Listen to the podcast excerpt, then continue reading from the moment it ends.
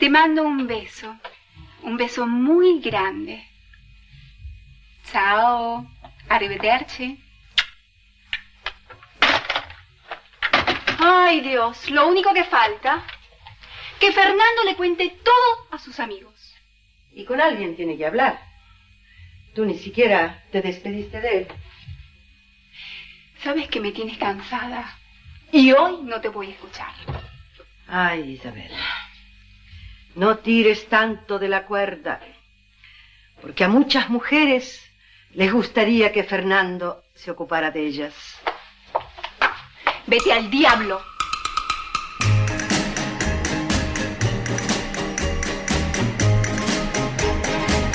Dance, dance on, little girl, in the arms of someone new.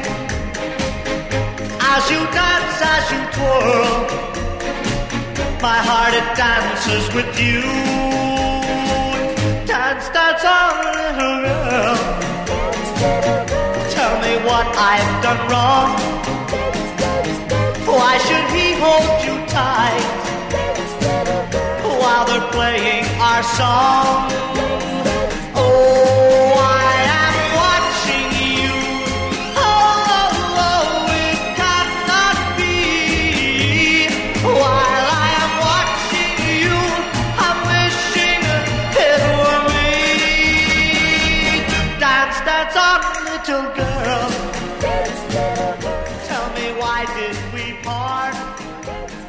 ¿Qué tal amigos y amigas? Sean todos ustedes bienvenidos a un episodio más de Encuentros de Cine. Hoy nos encontramos con Santiago Alvarado Ilarri. Eh, es el director de Menéndez, El Día del Señor. Una película que pueden ver en Netflix México, bueno, en Netflix México y en todas partes del mundo, supongo. Ya nos va a platicar un poquito al respecto. Pero pues de nuevo le doy las gracias a Santiago por acompañarme en esta, en esta sesión. Gracias a ti por, por invitarme, por invitarme, muchas gracias. Sí, y te, te comentaba un poquito antes de empezar a grabar de que me interesa mucho como esta nueva, esta nueva alza de películas de horror o de género que están saliendo.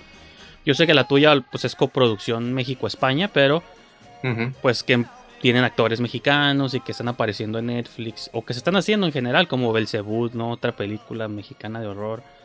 Entonces, pues quería como entrar un poco más al, al tema.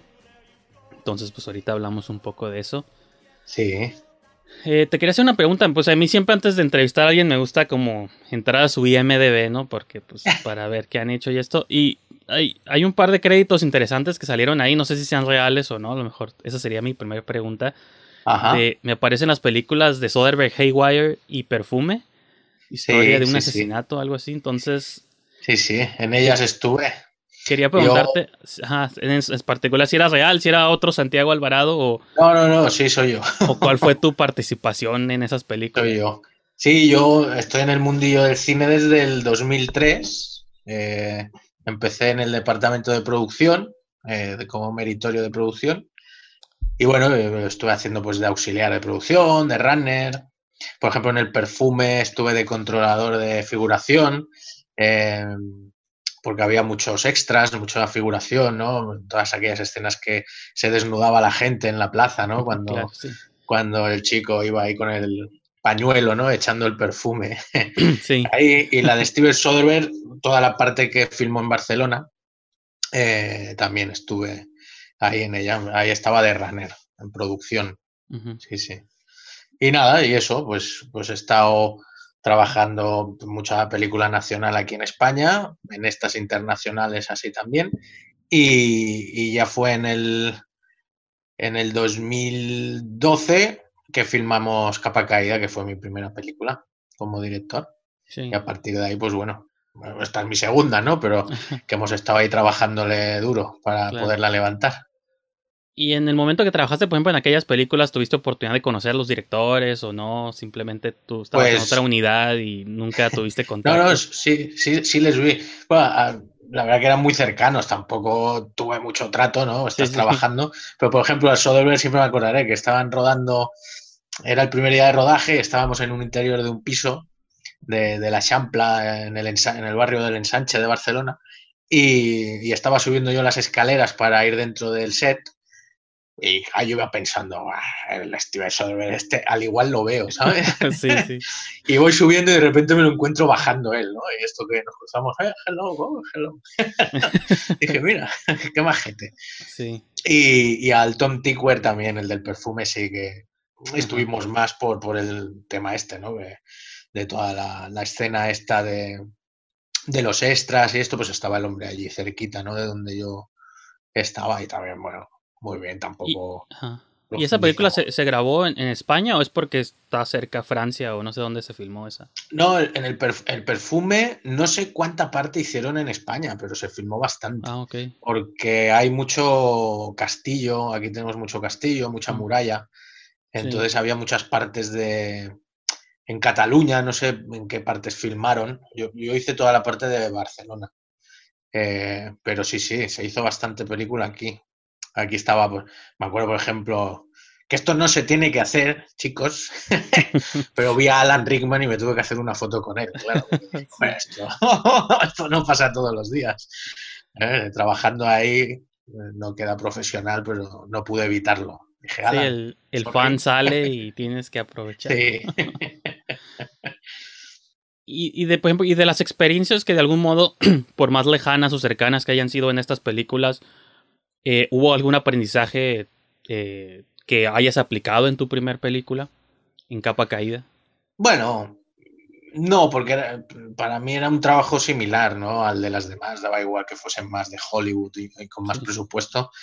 Al final la parte que hacíamos ya estabas acostumbrado a hacerla. También era en el departamento, sobre todo de producción, eh, que yo empecé ahí y, y- y la verdad que me costaba salir, ¿no? Yo siempre era, intentaba tirar a dirección, pero, pero ya una vez te encasillas, ¿no? En, en un departamento Sí, ya te haces al grupete, a tus jefes y esto ya te van cogiendo para otras películas. sí y, te, y te pagan y todo, y como director te tardas más años en levantar tu proyecto. claro, entonces- claro. Entonces fue a partir del 2000, en el 2010, sí que me salió la oportunidad que hice de primer ayudante de dirección en una TV movie, aquí catalana, y, y luego me salieron algunas publicidades, ¿no? Ya como primer ayudante de dirección. Y entonces, eso fue 2010 o así. Y ya pues en el 2012, aparte que empezó justo la crisis económica, eh, casi que no teníamos trabajo de nada y era pues mira, para que me digan que no en, en la película de Pepito o fulanito, Sí, sí. pues voy a intentar que, que me digan que sí para la mía, ¿no? Entonces ahí pues mira, hubo suerte y, y pudimos levantar la película. También me, eh, me topé, no sé si fue antes a capa caída, este, un cortometraje que tuviste llamado Rape and Dead. Ah, del 2012.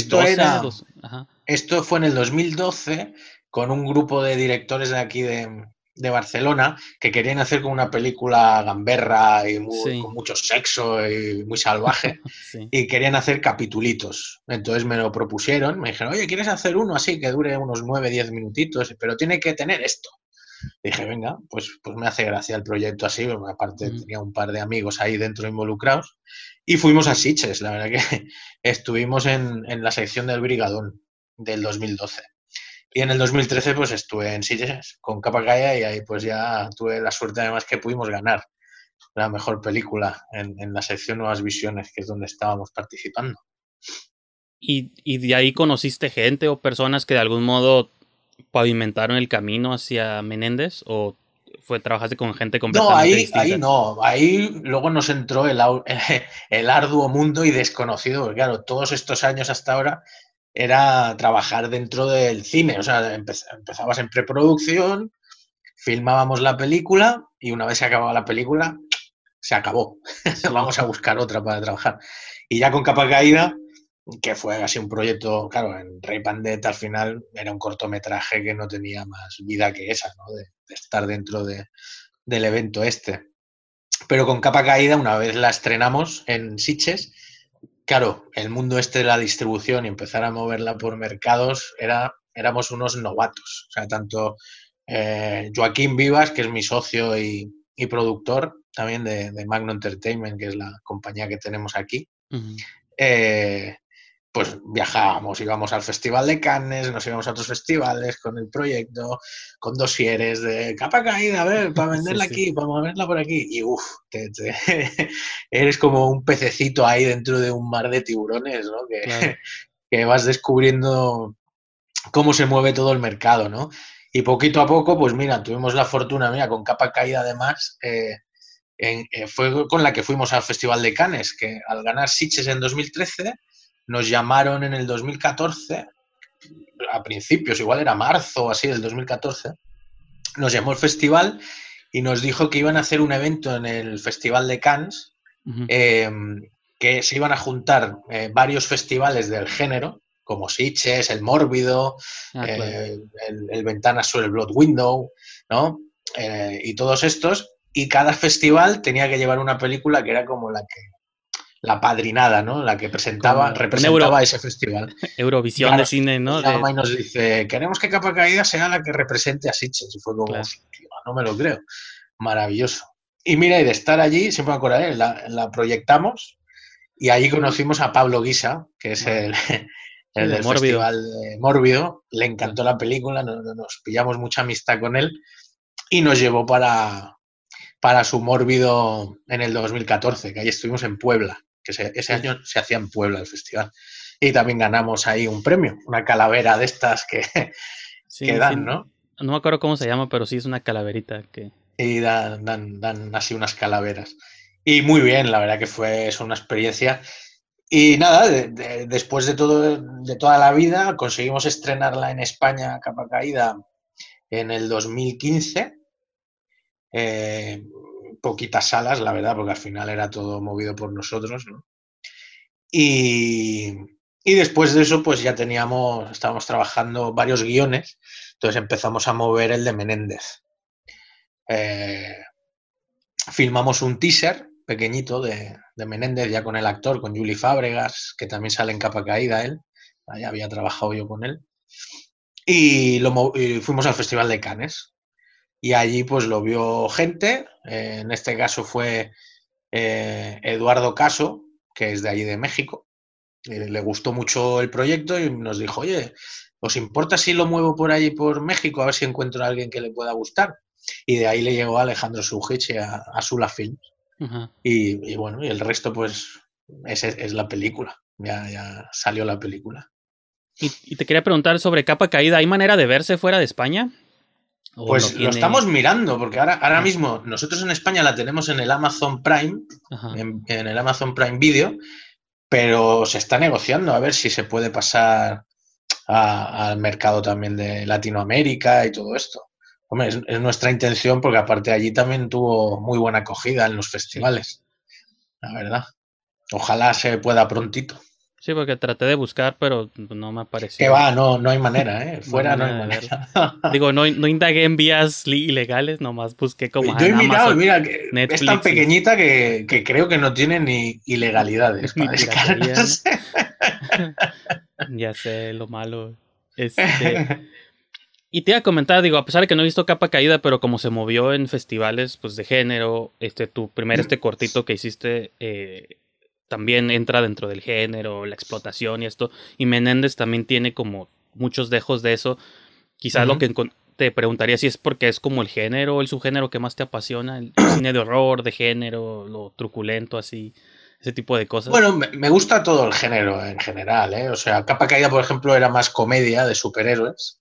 Eh, y en el caso de Menéndez sí, tocábamos todo lo que era pues el exorcista, básicamente, ¿no? El tema de exorcismos, aquí pues sí, pues mala baba, eh, más oscura.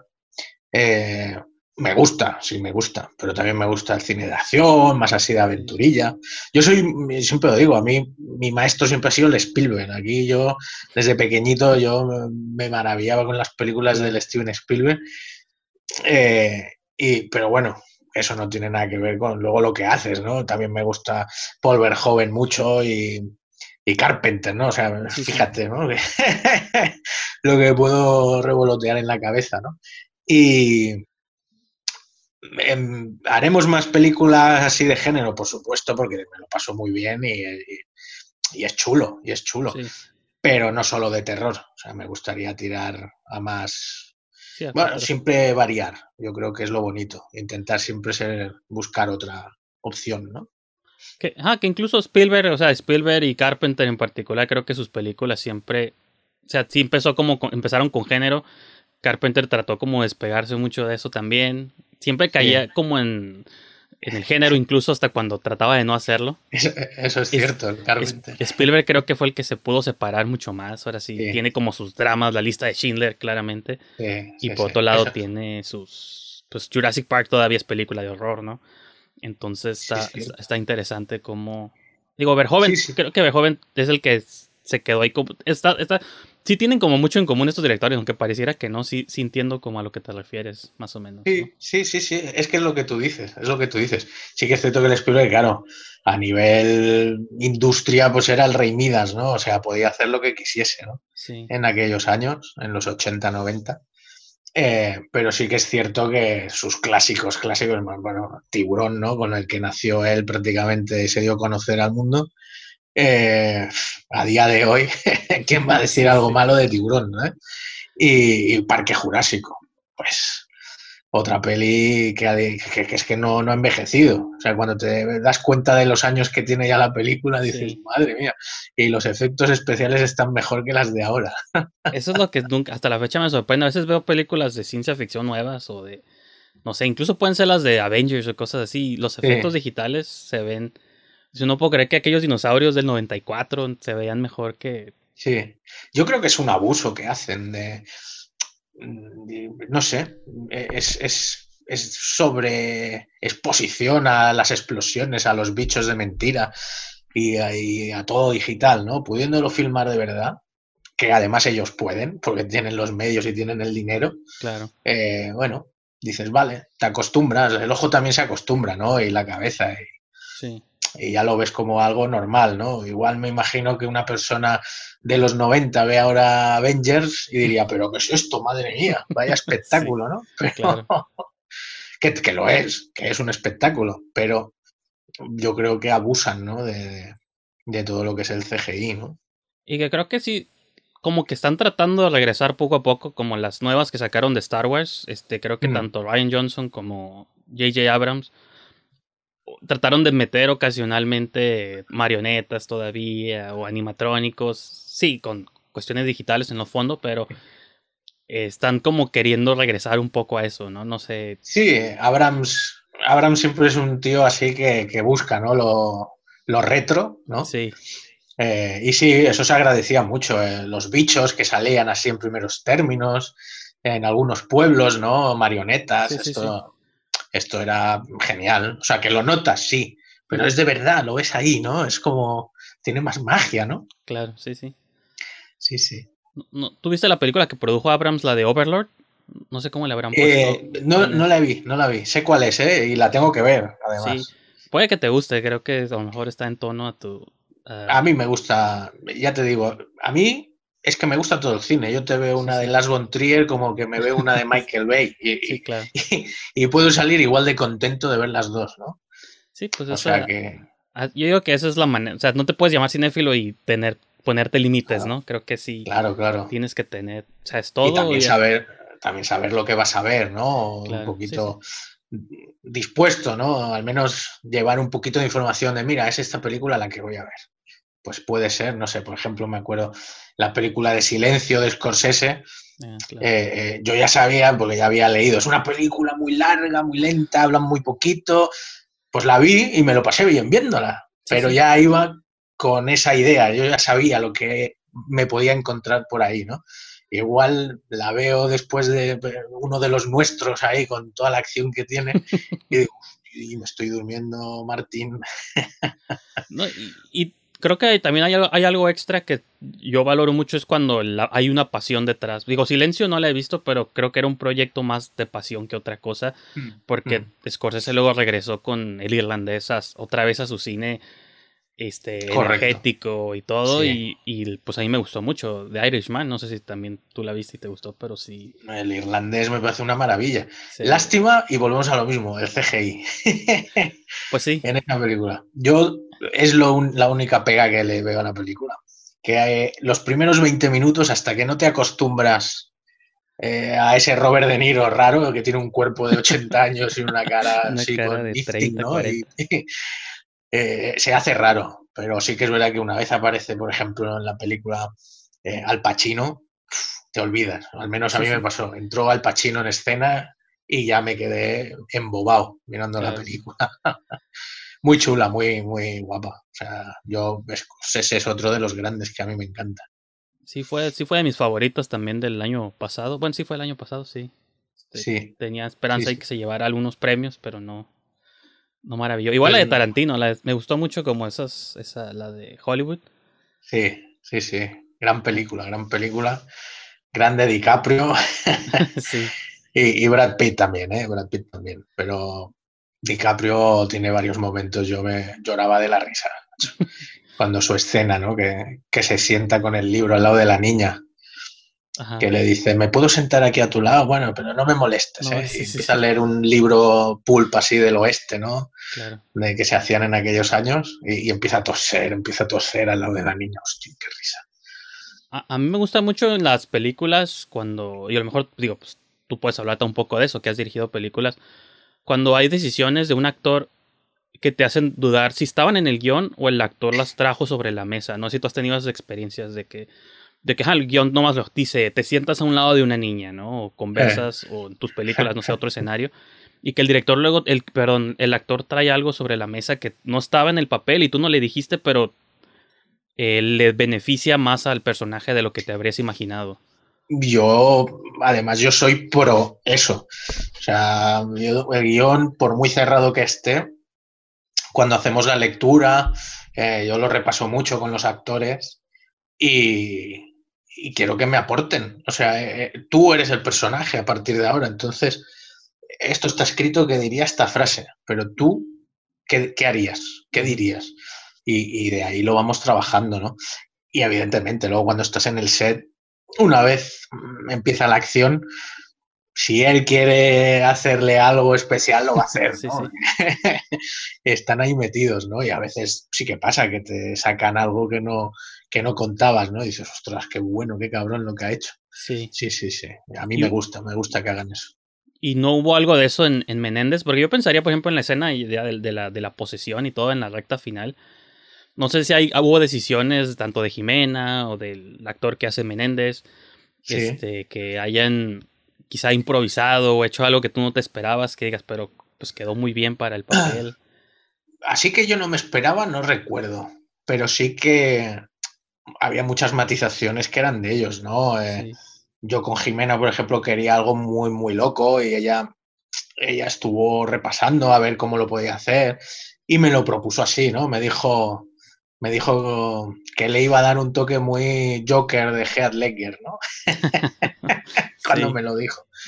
Y tal, muy, muy histriónica, Sí, así, sí, sí. moviéndose así, ¿no? Y, y esa libertad a mí me encanta, o sea, lo que me propuso ahí ella, Héctor Illanes, por ejemplo, ¿no? Que el personaje de Sebas, que era el personaje más cómico que estaba en el guion, ¿no? Cómo lo lleva él, es que me parece genial, me, me parece genial, es que lo hace suyo, o sea, es, Sí, sí. es él es Sebas, ¿no? Y Menéndez lo mismo, él la clave, la clave, la clave con Julie cuando lo trabajamos fue muy como la peli de señales de Mel Gibson, ¿no? De Shyamalan, sí. que era como, es que tienes que ser así como poco expresivo, ¿no? De entrada, así como muy parado, sin moverte demasiado, para luego ya cuando llega ese final en el sótano, ¿no?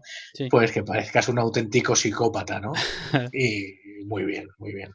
Que, que imagino que esa es como la duda, según yo, que quieres cimentar en, en la película, porque, no sé, dos tercios de película, yo sí me estaba preguntando, bueno, si, si hay una posesión o nomás es el papá que no le tiene miedo a su adole- hija adolescente, como cualquier padre temería a su hija adolescente y cree que cualquier decisión, o sea, desde cómo se viste, desde cómo actúa, todo, pues suena como cualquier padre frustrado, ¿no? De que no puedo Sí. controlar a mi hija y está poseída, ¿no? Porque eso es, en un país católico es lo fácil pensar, es posesión del diablo.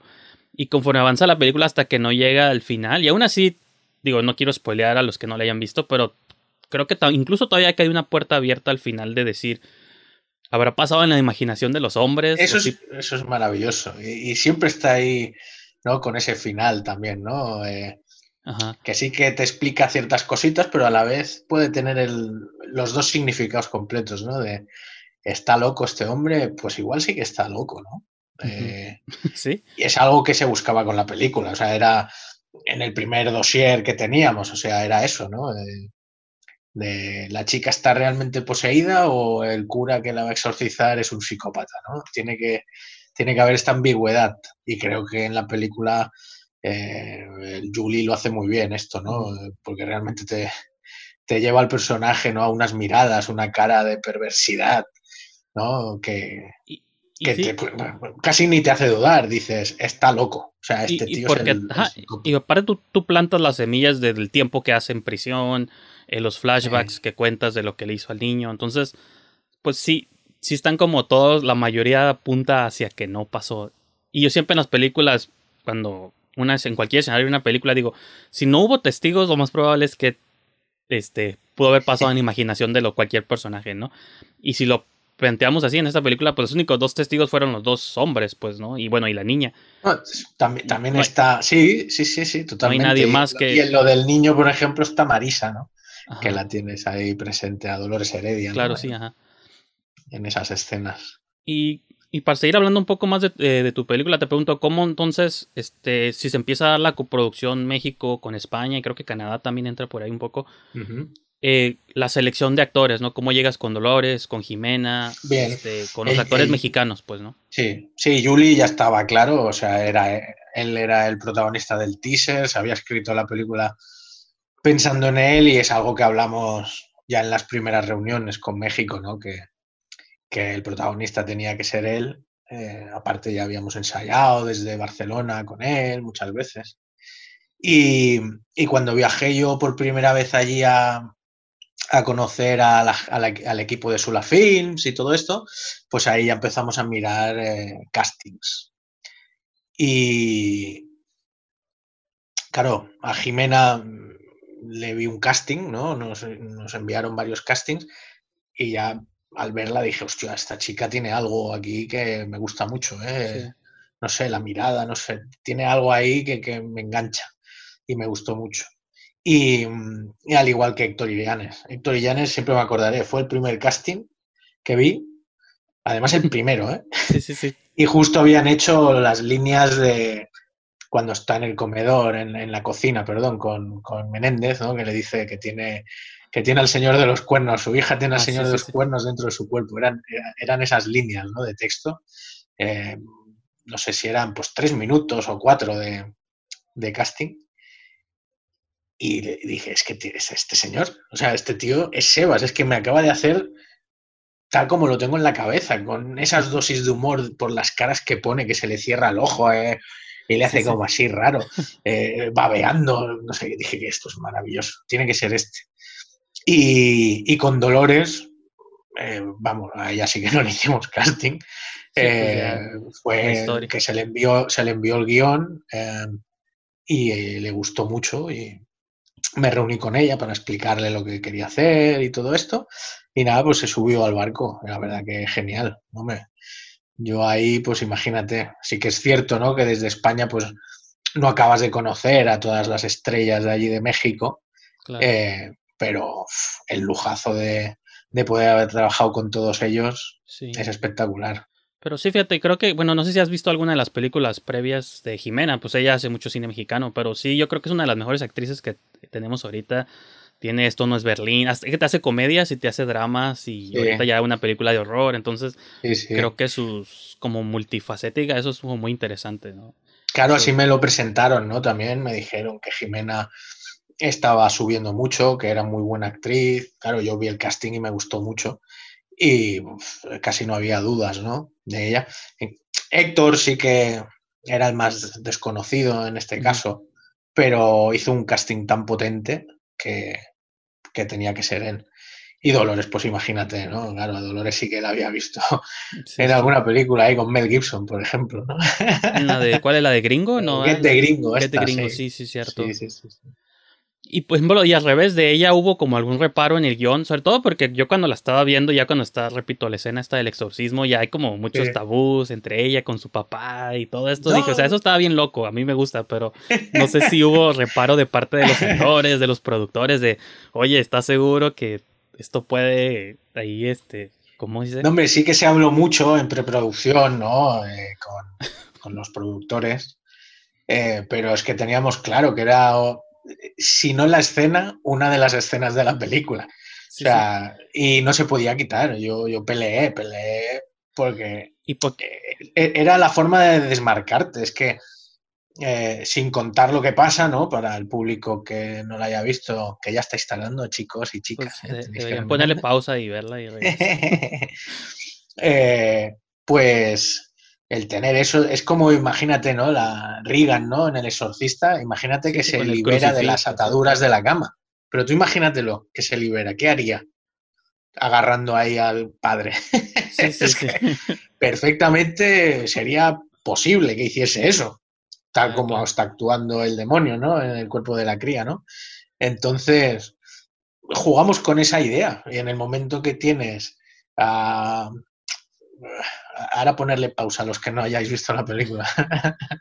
Sí, sí. ¿Se, se dicen spoilers o no? ¿Qué hacemos? ¿Sí o Pues no? me gustaría, porque a mí me gusta como, ajá, pues tratar de entrar a la película, pero si quieres, pues se hace el anuncio de que va a haber spoilers al principio Vale. y Vale, por si acaso. así, claro. por si acaso. Pues sí, cuando están atados ellos, eh, es, es- es el cambio perfecto. Tienes libre al demonio ahí a sus anchas, ¿no? ¿Qué, Claro. qué hará? Entonces sabíamos que teníamos que jugar ahí muy, muy exagerado. Que tampoco enseñamos nada, si te fijas, en la película. eh, lo único que se ve 100% es lo de las uñas. Mm. Eh, todo. Uy, ah, te habías como quedado congelado. Todo lo demás eh, está fuera de cuadro casi siempre, ¿no? Pero claro, es tan fuerte, ¿no? Lo que estás Sí. haciendo que pase, ¿no? Que, que la sí. gente se va a estirar de los pelos, pero es normal, también Y está hecho para eso. Ajá, y aparte lo que lo hace más desconcertante, creo yo, es que lo manejas hasta con humor, pues, ¿no? Y pienso mucho como Perdita Durango, ese tipo de cosas donde Sí. te- lo que te incomoda más la situación es que lo manejas con humor y no deberías, ¿no? O sea, esa es la, la sensación de me estoy riendo porque es chistoso, pero es perturbador y... E- Esa, esa era, eso era lo que se buscaba. O sea, yo la gente que en esa escena se, se ría y se tape la cara a la vez, diga, ay, qué, qué burros que son estos. o sea, eso sería misión conseguida, ¿no? Que si, si el público hiciese eso, ¿no? Pero sabíamos que esa era la escena de la película. O sea, más controvertida no, no puede ser. O sea, Sí. Y la- lo que es quizá un poco lamentable, no sé, ya me dirás tu punto de vista. Creo yo que, la, según yo, la película pretendía tener estrenos pues en, en cines, ¿no? Iba a tener Sí. lanzamiento en cartelera. Digo, lamentable para todos los que han estrenado películas en estos tiempos. Sí. Pues el COVID y todo eso, pues ha mantenido. No, no ha podido haber estrenos en, en salas. Digo, ya vi que estrenaron hasta Bob Esponja en Netflix también, porque pues ya no hay películas, pues, ¿no?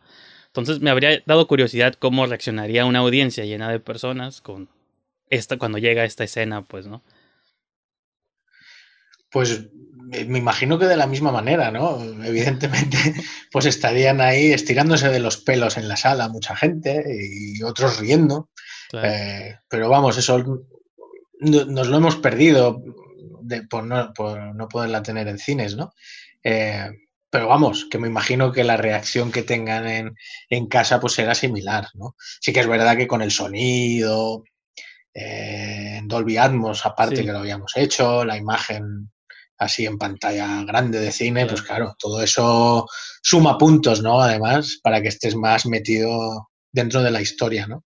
Y a lo mejor verla en casa es un poco más incómodo porque si es una película que ve toda la familia junta, ah, vamos a ver esta película de horror, a ver qué tal. Y cuando llegan estas escenas, lo mejor haces que las familias tengan conversaciones incómodas. Puede, puede ser, puede ser, claro. Pero que era lo buscado, ¿eh? O sea, Sí, no, sí, eso es. eso, eso era lo que se pretendía, que, que no deje indiferente. O sea, para bien y para mal, ya lo he dicho en algunas entrevistas, que, que lo bueno es eso, que, que la gente se, se- le quede algo dentro, ¿no? Ya sea por, por lo mal que lo han pasado ahí, porque eso no lo han soportado, o porque se han reído en esa escena y, y- y- y les ha dado cosita, ¿no? Reírse en una escena tan burricota, ¿no? Como esa. Sí, sí. Y es otra cosa que te quería preguntar, si, si cuando hablando con los, con los productores de la película o el momento en que México se interesa en la película, es porque sabían que el tipo de temas también acá en México, digo, creo que lo que tenemos en común México España, pues que son países como muy devotos o que cuestiones religiosas todavía son, o sea, el exorcista siempre funciona acá porque pues México es un país que cree mucho todavía en las posesiones. Yo, yo soy escéptico, yo no, no sé tu, tu, posición, pero yo no creo que eso sea real. Pero no sé si eso fue algo de lo interés eh, cuando los productores se interesaban en ellas, de que era un tópico que podía funcionar muy bien pues, acá en México, pues no por nuestras creencias. Yo, yo creo que fue más por el guion, ¿no? Evidentemente sí que es cierto, ¿no? Que, que en México funciona muy bien, ¿no? El, el, tema este, ¿no? De estas películas. Pero yo creo que funciona bien en todo el mundo, ¿no? Siempre que hacen cine de exorcismos acaban estrenándose y, y funcionando bastante bien, ¿no? En taquilla, ya sea en cines o en plataformas, ¿no? Eh, pero bueno, es, eso, ¿no? Yo creo que fue por el guion que, gustó, era diferente, que es lo que buscábamos, que, contábamos algo distinto y, por eso les gustó y se decidieron a hacerla, ¿no? Y fuera del exorcista, por ejemplo, que es como el ejemplo más icónico, grande, ¿hay otras películas de exorcismos que te inspiraron, te influenciaron o que te gusten mucho? No, que me gusten sí que hay algunas, pero para esta película sobre todo pensamos en El Exorcista, ¿no? Sí que pensamos eh, también eh, cuando la movíamos por ahí en el 2016 y que decíamos, imagínate que El Exorcista la, la, hiciese Sam Raimi, ¿no? Y claro, a la gente le salía una sonrisa como diciendo, hostia, qué cabrones, esto voy a estar majo. Y era la, manera para que entendiesen, ¿no? Que, tenía que ser diferente la película, ¿no? Pero así, por ejemplo, películas de exorcismos, eh, ahora me quedaré en blanco, ¿no? Pero, por ejemplo, esta, aquella que hicieron de Emily Rose, eh, creo que estaba bastante bien esa película. Em, eh, el rito me gusta el personaje de Anthony Hopkins, por ejemplo, sobre todo, más que la película, me gusta el personaje de, que hace Anthony Hopkins. La segunda parte del conjuro, ¿no? Del ah, expediente Warren, ¿no? Creo que era en Inglaterra, que había una niña poseída. Esa película también me gustó bastante. Sí, las dos que han hecho el, James Wan este, de, los Warren, me han gustado las dos. están muy, muy bien hechas.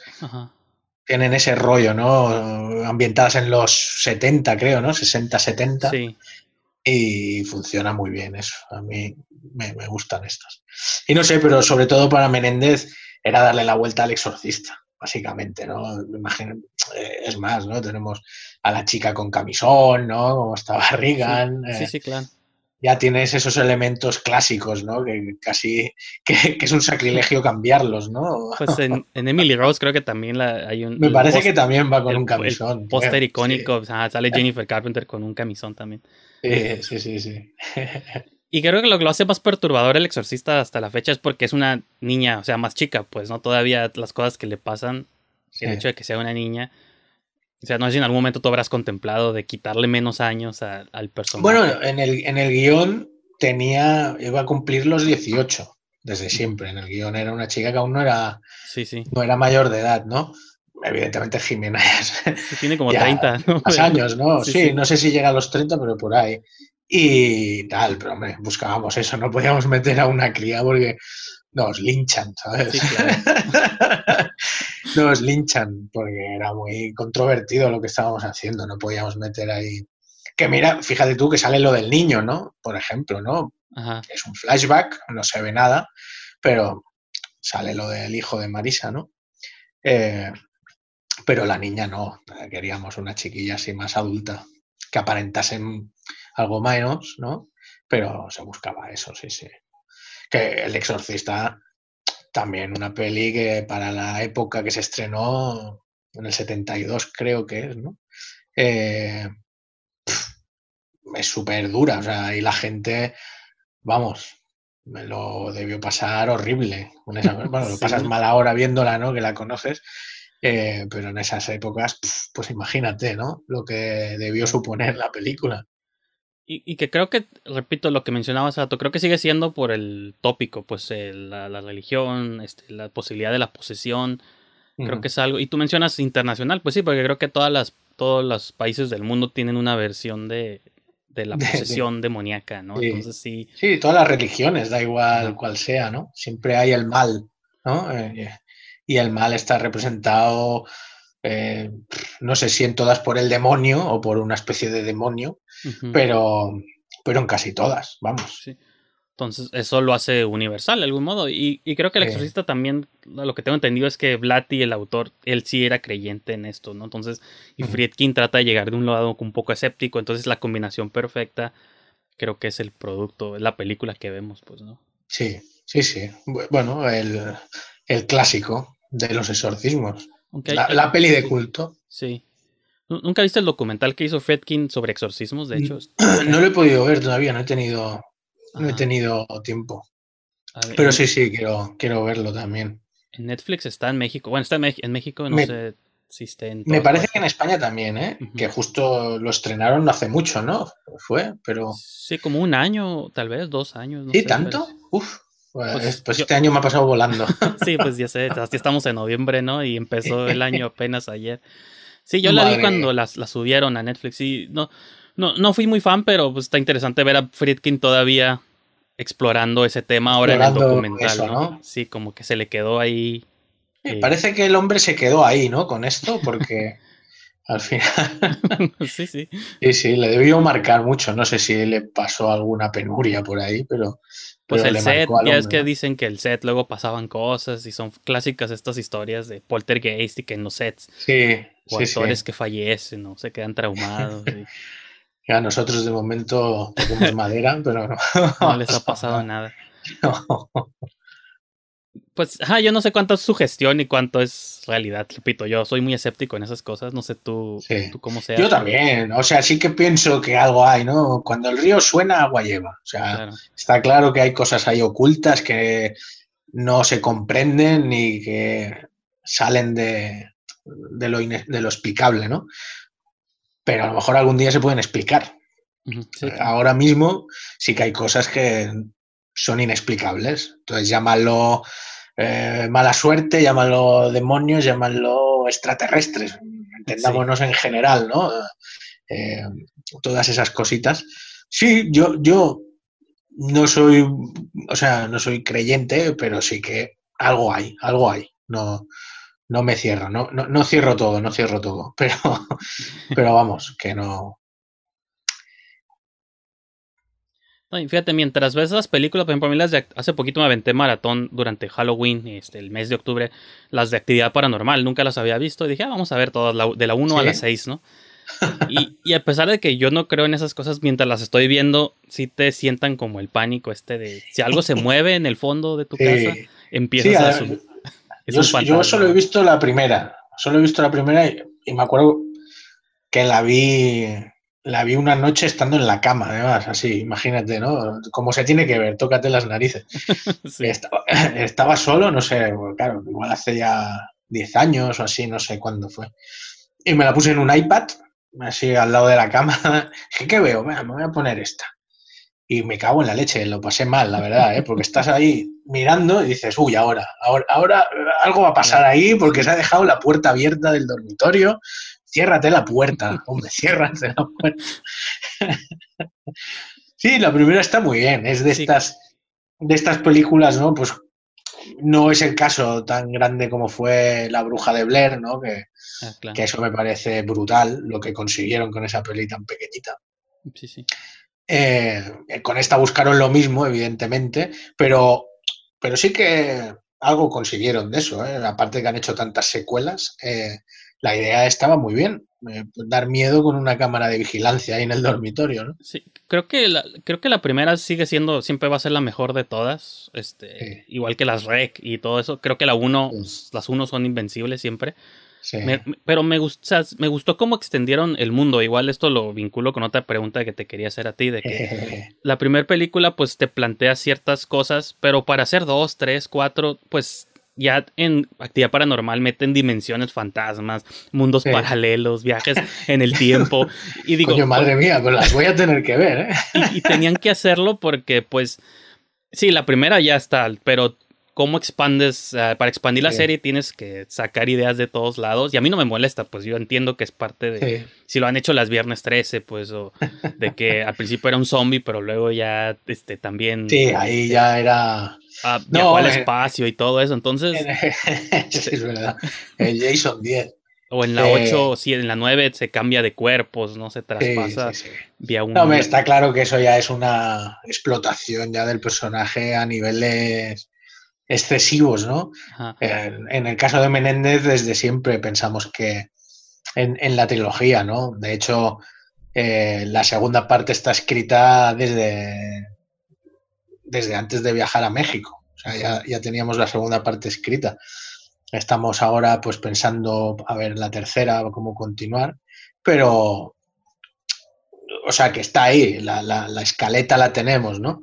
Eh, pero sí que es verdad que la 2 ya está escrita desde, desde hace ya pues dos años y medio, tres, ¿eh? tres años ya, claro, sí es, hace ya tres años.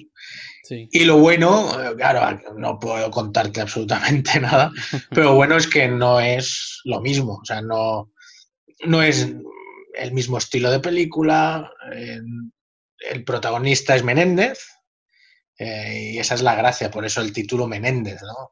No, no vamos a seguir en este caso al poseído, o sea, aquí el- nuestro protagonista es el exorcista.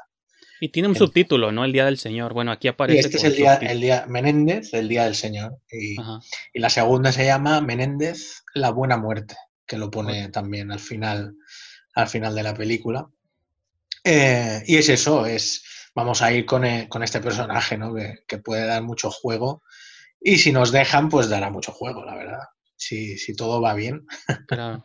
Y fue.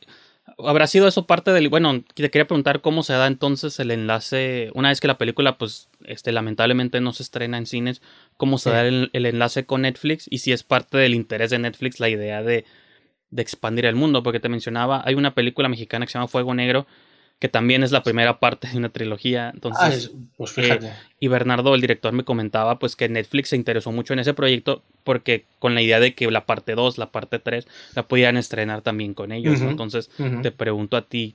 Sí, este, el- el Netflix desde inicio, o sea, cuando, cuando fuimos a México a filmar la película, Netflix ya estaba interesado en, en Menéndez, ¿no? Y sí que sabían que formaba parte de una trilogía, sí se les había comentado y evidentemente para una compañía como la suya, pues es súper interesante, ¿no? El poder tener, el poder tener así unas sagas hispanas, por así decirlo, de género de terror o de exorcismos, pues es muy llamativo, ¿no? Eh, entonces, lo que iba a pasar era que teníamos la intención de estrenar en cines y pasados ya X tiempo, aquí no sé decirte exactamente, pero entonces ya entraba la película a la plataforma de Netflix, ¿no? Eh, con el rollo del coronavirus, pues eh, aquí también pues tuvimos fortuna, ¿no? Porque eh, Netflix le gustaba tanto que apostó con- por nosotros y fíjate, ¿no? Para, para Halloween, casi para la noche de Halloween que fue el estreno, ¿no? Así que, que sí, la verdad que más contentos no podemos estar. Y si funciona, entiendo, no estoy- bueno, ellos ya me imagino que dirán cosas, pero si funcionase, pues espero que nos den luz verde, ¿no? Para poder levantar la segunda parte. Y, y esa es otra cosa que también me comentaba Bernardo sobre este Fuego Negro, de que lo que le gustó también mucho de trabajar con Netflix es que tampoco le pidieron quitar nada ni censurar nada. Y la película, bueno, porque Fuego Negro también es un poco, pues, un poco fuerte. Bueno, para mí no. pero La tengo que ver, el, ¿eh? el espectador, este, no sé, no tan este, trastornado como yo, pero sí. eh, me gusta esa también. Esa, y dicho, y sí lo creo, porque en Netflix te encuentras todo tipo de películas Sí, para también- adultos y contenidos no- maduros y no pasa nada, ¿no? Sí, No sé exactamente cómo debe ser el caso de, de la película esta que dices, eh, de Humo Negro. Eh, claro, nosotros es película de Netflix, pero no es original. Entonces, claro, ellos ya adquieren una película terminada. Entonces, en ese campo eh, no han entrado ellos tampoco. ¿eh? No sé si haciéndola 100% original de Netflix, pues ahí ellos ya entrarían en negociaciones, me imagino, y... Pero siempre han dicho, ¿no? Yo siempre he leído que Netflix da bastante libertad a- creativa, ¿no? A, a los equipos de las películas. Entonces, bueno, habría que verlo, la verdad. Pero bueno, Sí. espero poder comprobarlo y contártelo, En la segunda. no sé, en estas fechas del año que viene a lo mejor, o, o para el 2022. No, y sí, sí, sí lo creo porque Netflix ha adoptado ese, es- digo, para los que somos nostálgicos de los videoclubs y todo, creo que Netflix ha adoptado ese modelo de que tú entras al catálogo y no sabes Sí. ni qué te vas a topar y, y le das play y puede ser algo como muy para adultos, muy violento, internacional, no sabes ni de dónde ni de dónde Hombre, son, eso está, pero eso te está puede muy bien. gustar, ¿no? Eso está muy bien, la verdad que es la plataforma campeona, o sea, está muy, muy por delante de las demás compañías ahora mismo, ¿no? También por los años que lleva haciendo esto, Claro. pero su catálogo es enorme, o sea, no Sí. se va a quedar sin películas y encima cada vez produce más, cada vez produce más, incluso se había escuchado, ¿no? Que querían hacer también para cines, ¿no? Al- sacar la compañía también como sus salas de cine de Claro. Netflix, creo, o algo así. O sea, imagínate, ¿no? Que, que está muy, muy, muy bien. Sí, sí. Sí, a mí como, digo, como fan me gusta porque no hay limitantes, repito, en contenido. A Por veces te pasas demasiado tiempo decidiendo qué vas a ver, Sí, ¿no? y al final no ves nada. Dices, joder, es que ya llevo media hora, ¿eh? ti- tienes tu lista para ver interminable, ¿no? Tu, sí. tu lista de pendientes. Yo tengo como Pero está 13. muy bien, está muy bien. Ajá. Y que apuesten por todo tipo de películas. O sea, Menéndez, una película en español que se estrene en Estados Unidos, que se estrene en Corea, que se estrene, en, yo qué sé, Brasil, en toda Europa, en todos los idiomas, ¿no? Ostras, está muy bien, es una apuesta muy fuerte, ¿no? Y creo que en esos países puede tener mucho éxito. Digo, justo los que mencionaste, como un Brasil, un Corea, siento que son Sí. países que también se Sí, interesan yo mucho. creo que ahí eh, están más acostumbrados también a, a lo turbio, ¿no? Claro. Los japoneses, los coreanos hacen películas así muy duras, ¿no? También. Y, y eso creo que puede gustar, sí. Allí puede, puede funcionar bastante bien, ¿no? Brasil también, por ejemplo. Sí, recuerdo mucho las Sí, películas de, bueno, de Coffin Joe, no sé si las has visto, de Cero del- que era Mojica Marines. El- No, no las he visto. del estas. sombrero y las uñas largas. Era un personaje muy interesante brasileño. No que la he visto, ¿no? Hizo en el 2008, me parece, una Ajá. película así súper violenta y todo. Y es el único ejemplo que me viene, pero asumo que les debe Sí, gustar. así de. Brasil, no, la verdad que no, que no conozco de esto así de género. Claro. ¿Cómo has dicho que se llama esta? Que me la apuntaré. El. Híjole, embodiment. En inglés se llama Embodiment of Evil. En español, no sé cómo lo habrán puesto. Pero el protagonista es José Mojica Marins. Y en los 70 él hizo una trilogía de películas. y en los 2000 hizo como la última parte de, de Hostia, qué bueno. Y ya con otro, pues ya más este, bajo presupuesto y todo. Pero sí, este. Es el único ejemplo así claro brasileño de, de género que tengo. Ya, me la veré, me la veré. A mí todas estas, además, retro, me lo, me lo paso pipa. Claro. Cuando empiezas a ver películas así de los 70. Sí. Y hay un, por ejemplo, estaba, estaba leyendo alguna entrevista que te hicieron, este, no me acuerdo qué medio era, escrita, y donde hablabas un poco sobre proyectos que tienes aparte de Menéndez, ¿no? Entonces te quería preguntar un poco sobre, aquí anoté los títulos Bramido, Sí. ¿Qué me importa el mundo? Sí. Este, no sé si alguno de ellos quisieras Hombre, hablar te puedo poco, contar ideas. un poquitito. Te puedo contar un poquitito, muy poquitito.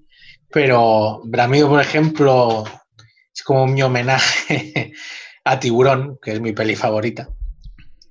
Sí. Eh, y lo que va a pasar todo en un pueblecito de alta montaña, ¿no? Y bueno, van a empezar, es una historia que empezarán a matar al ganado de un pueblo, la protagonista es la veterinaria de la zona, entonces no saben qué, qué es lo que está sucediendo, ¿no? Que hay, hay una criatura que está acabando con, con el ganado y empezará con, con el humano también Sí. a matarlo. Eso es Bramido. Y luego que me importa el mundo es así una, una sátira, eh, con mucho humor negro, eh, así de acción, más, esta es más a lo Paul joven, por así decirlo, de un futuro distópico. Eh, es así, eh, con un hombre que se atrinchera en un edificio y, y vienen a por él, básicamente, ¿no? Así voy a contarlo rápido. Y pues tendrá eso, muy mala leche, más con, con humor gamberro y mucha acción, mucha acción. sí, sí. ¿Y, estos proyectos me imagino que se encontraban en unas fases muy tempranas o se detuvieron por todo el estamos, Estamos mirando ahora de levantarlos así el, dinero con inversiones, con inversores y todo esto. Estamos ahora, ahora moviéndolos. Pero sí, sí, no dejamos de. No hemos parado, no hemos parado. Entonces, a ver, a ver si, si conseguimos paralelamente, si nos sale Menéndez 2 y, seguimos levantando estos proyectos. A ver, esa, esa es la, la, idea, ¿no? Porque, claro, desde capa caída hasta Menéndez, pues imagínate, me han pasado pues casi... Bueno, la estrenamos en 2015, yo marcaría esa fecha, que es cuando ya cerramos el episodio capa caída prácticamente. Pues cinco años, cinco años para levantar la peliculita, ¿no? Que está bien, que más o menos la vida eh, para hacer un proyecto ronda eso, ¿eh? los cuatro o cinco años. Entonces, ¿qué pasó? Que cuando hicimos capa caída ya no teníamos nada más. Era, bueno, ¿y ahora qué hacemos? No? Que me ha gustado mucho en festivales, hemos tenido muchos contactos, hemos de hacer más. Entonces, claro, entre que piensas, ¿qué haces? Realmente que me importa el mundo es el segundo guion que escribimos. ¿eh? Pues bueno, luego nos salió Menéndez y al final es el que, el que funcionó antes, ¿no? Para levantar. Em, pero es eso, teniendo ya película ahora estrenada, eh, que la tienes en Netflix en todo el planeta, eso también nos puede dar cierta... Ya saben qué has hecho, eh, pueden ver la película en todos sitios, ya es más atractivo que no ir con capa caída, que por ejemplo tú que no la puedes ver ahí, ¿no? O sea, Sí, sí.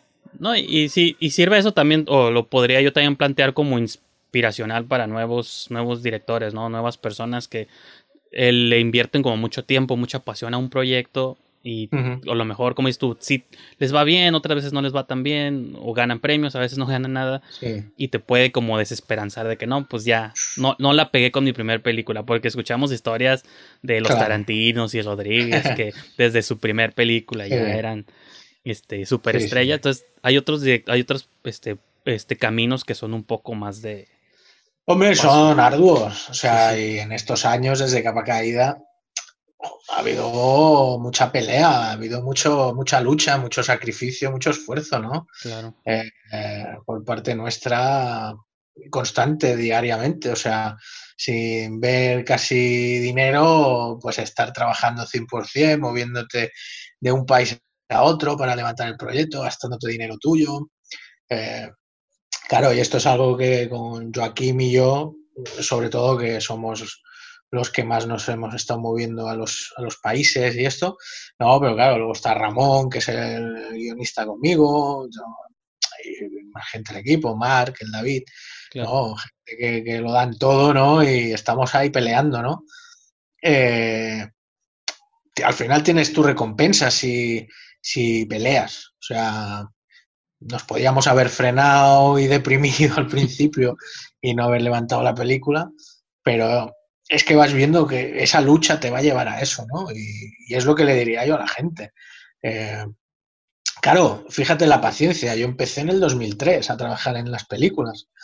Yo en el 2003 ya quería dirigir. O sea, Pero bueno, he ido aprendiendo, he ido viendo cómo funciona la industria, cómo se hace una película. Eh, y, eso también te da mucho bagaje luego, ¿no? Y, ayuda mucho. Eh, porque luego ponerte ahí a llevar a un equipo, ¿no? Imagínate, en Menéndez éramos casi 60 personas de equipo. Entonces, claro, plantarte ahí y, y tienes a 60 personas esperando a que digas tú a ver qué es lo que hay que hacer. Claro pues tienes que tenértelo bien trabajado, ¿no? Que parece fácil, pero, pero luego te quedas ahí, hostia, a ver si va a salir bien, mal. que eso es, es lo como que casi nadie lo, discute, ¿no? Como la personalidad de un director, de tener la pues la habilidad o la capacidad o la fuerza de, pues tú diriges al, al, al crew y todo y pues te, me gusta mucho a mí la película esta de Truffaut de la noche americana, donde él, él se interpreta a sí mismo como el director y, digo, yo nunca he dirigido nada, pero sí pienso mucho en esa, si yo fuera a dirigir algo alguna vez, pienso siempre en esa película porque él dice, o sea, yo tengo que resolver todo y el caos y las peleas y Pero también, también es un trabajo de equipo, ¿no? Y hay que Sí. saber liderar, y liderar no es solo ordenar, ¿no? Eh, es saber escuchar a todos eh, y saber por dónde tirar, ¿no?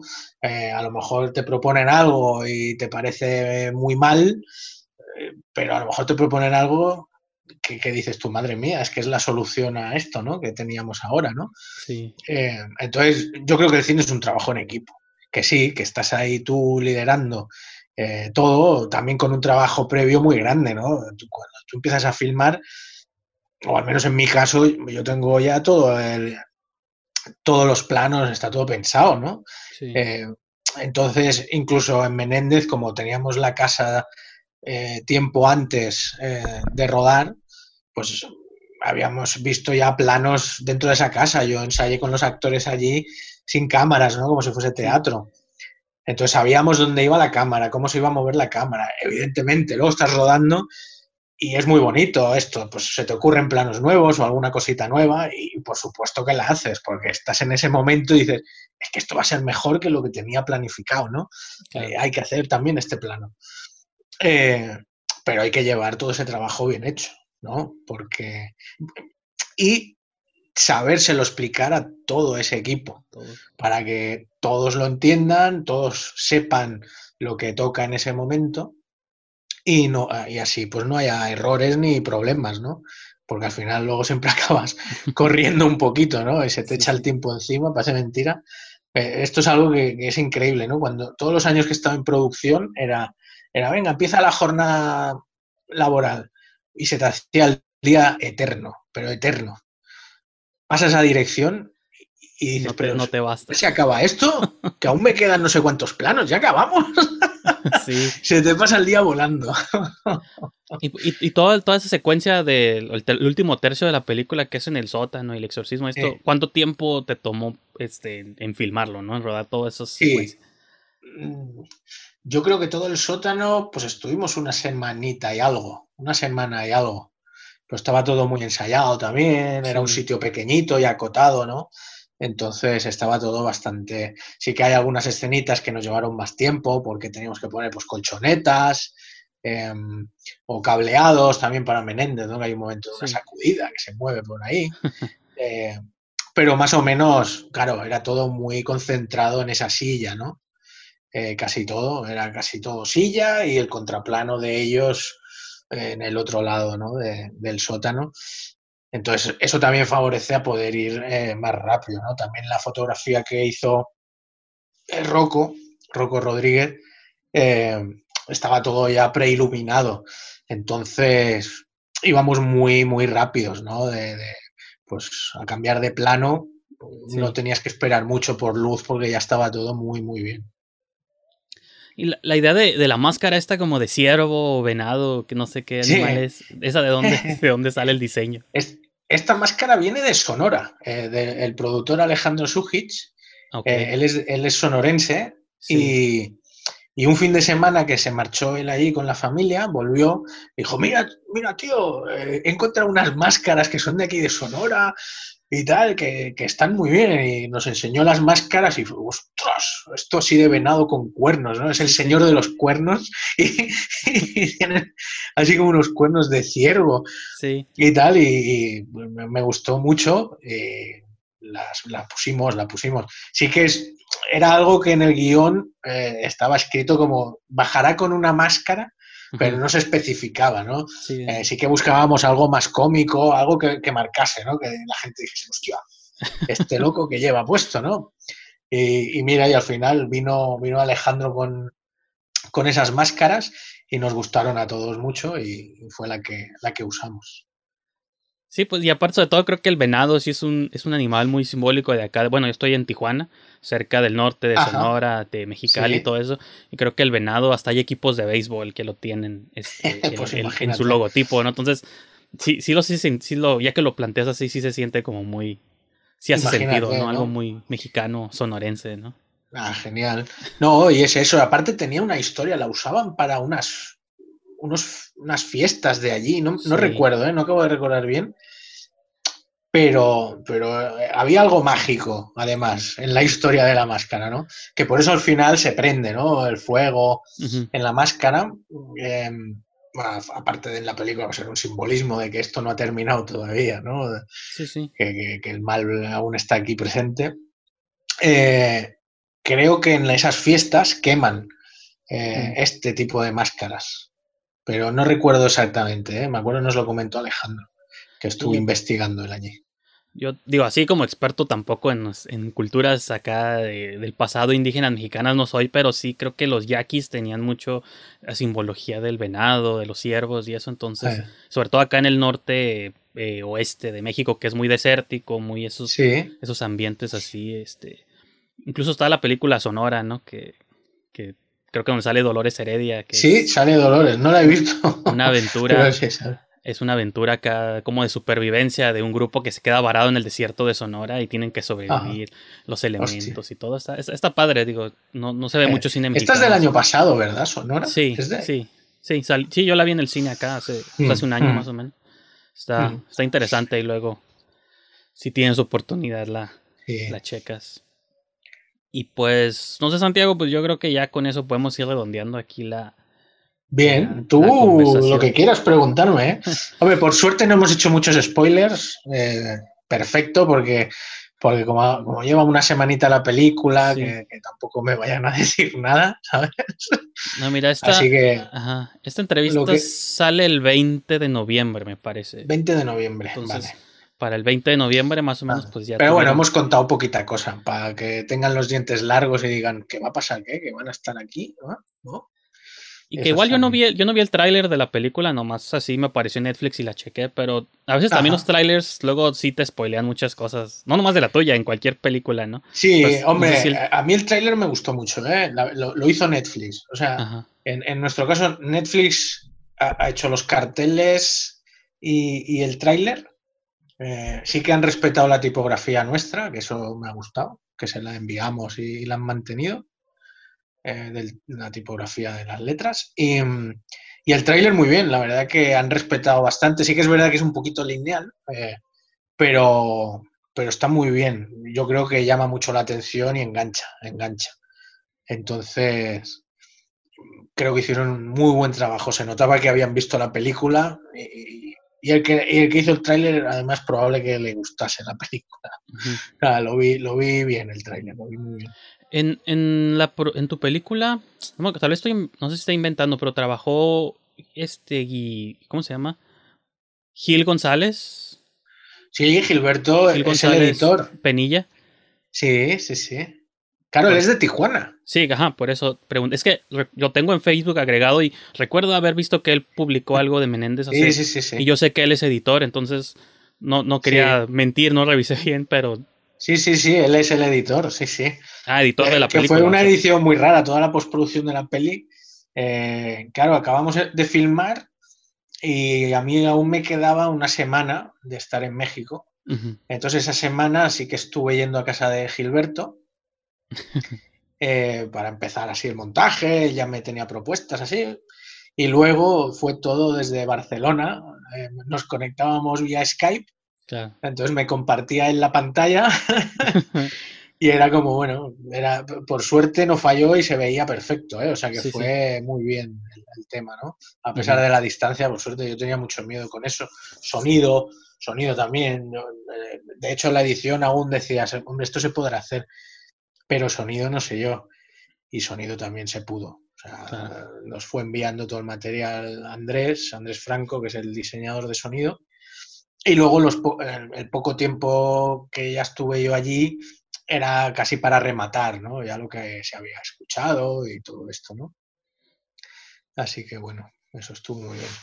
Y, ajá, y te iba a preguntar cómo llegaste entonces a la colaboración con, con Gilberto, si venía de parte de, la- de los productores. Me lo, me lo presentó Alejandro Sujic. Sí, Ujú. yo no lo conocía un día, pues hacia el final de rodaje, creo que fue. Dijo, mira, te presento a Gil, que él va a ser el editor de la película, no sé cuántos y tal. Y nada, estuvimos hablando ahí un poquito. Y ya justo cuando acabamos de filmar, pues ya, ya estuve yendo yo allí donde editaba. Y, y muy bien, la verdad que un chico muy majo, pillamos buena, buena amistad, muy buen, muy buen editor, además. Proponía muchas cosas, que eso a mí me gusta, ¿no? Y, y muy bien, la verdad, que ha hecho un muy buen trabajo. Ha hecho muy buen trabajo. Que él tampoco, además, había hecho nada de terror, o sea. Eh, Sí, él, él dirigió una película llamada Los Hamsters, que dicho fue, Sí. gra- fue grabada acá, rodada en Tijuana, pero sí. Ah, está allí, pues mira. Sí, sí, los hamsters. Y, ah, y estaba preparando otra. Ha hecho un cortometraje, creo que se llama Tere. Ajá. Y creo que le habían dado también, o estaba para las financiaciones estas de las ayudas de allí, Sí. para un largometraje, para hacer otro largometraje. Pero muy bien, muy bien con, con Gil.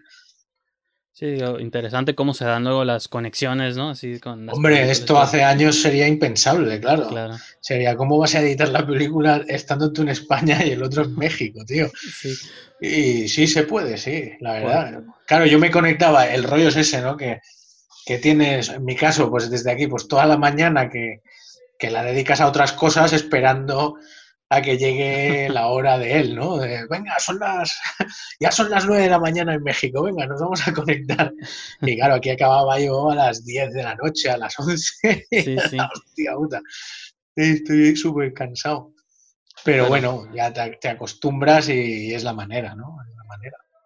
Es el cine ya de los 2000, ¿no? Porque sí, porque incluso si Sí. te vas todavía más atrás, imagínate en los 70s, 80s, yo creo que te tenían que mandar un carrete de película Hombre, que llegara dos espera que te semanas el rollo ahí, la bobina. Dos semanas lo ves y me avisas y me mandas sí, la sí. carta, ¿no? Y- No, la verdad que ahora todo favorece más, ¿no? Eh, Sí que pierdes la magia de la película, ¿no? El que son realmente esos son los fotogramas por segundo, eso, sí. eso era filmar, ¿no? Ahora es grabar, claro. todo es digital. No, incluso llamarles Pero- películas a las películas se quedó, pero ya no son películas, sí. ¿no? Sí, sí, sí. Bueno, esa magia, pero bueno, favorece a la velocidad, es más económico y, y la verdad que es más accesible a mucha gente, ¿no? Imagínate, jo, eh, yo de pequeño para montar cosas grababa con la cámara vieja así de mis padres eh, y, montabas con el VHS, ¿sabes? O sea, yo me acuerdo, iba dando pause, eh, vale, tiro un poquito para atrás para juntar el otro plano que lo voy a meter aquí y, la música enganchada, o sea, claro, y eso ahora con el teléfono lo puedes hacer y, y ya tienes la música, efectos especiales, las letras y todo, ¿no?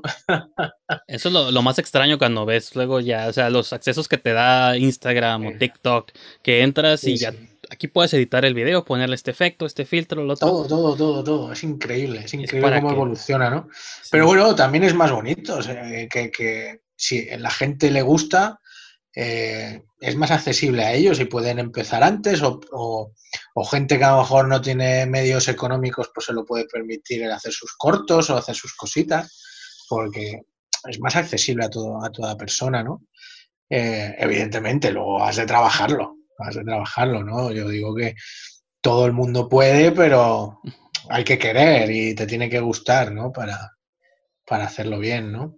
Y eso es lo, lo importante, ¿no? El de todo, el de hay que querer, porque en muchas como conferencias o pláticas o en los festivales de cine que te dan masterclasses, siempre las recomendaciones, pues pueden hacerlo, no salgan y, y filmen, ¿no? Ya tienen sus cámaras, háganlo, pero ahí es donde ves la diferencia entre quién sí quiere el que lo hace y hay otros que como que tienes la ilusión de que puedes hacerlo, pero nunca sí. mueves un dedo Bueno, para... eh, al final también es como todo, ¿no? Como un futbolista, como Bueno, eh, que, que aparte de saber y, y de gustarte, también hay gente que tiene duende, ¿no? Que tiene la magia, que sabe, que, que le sale.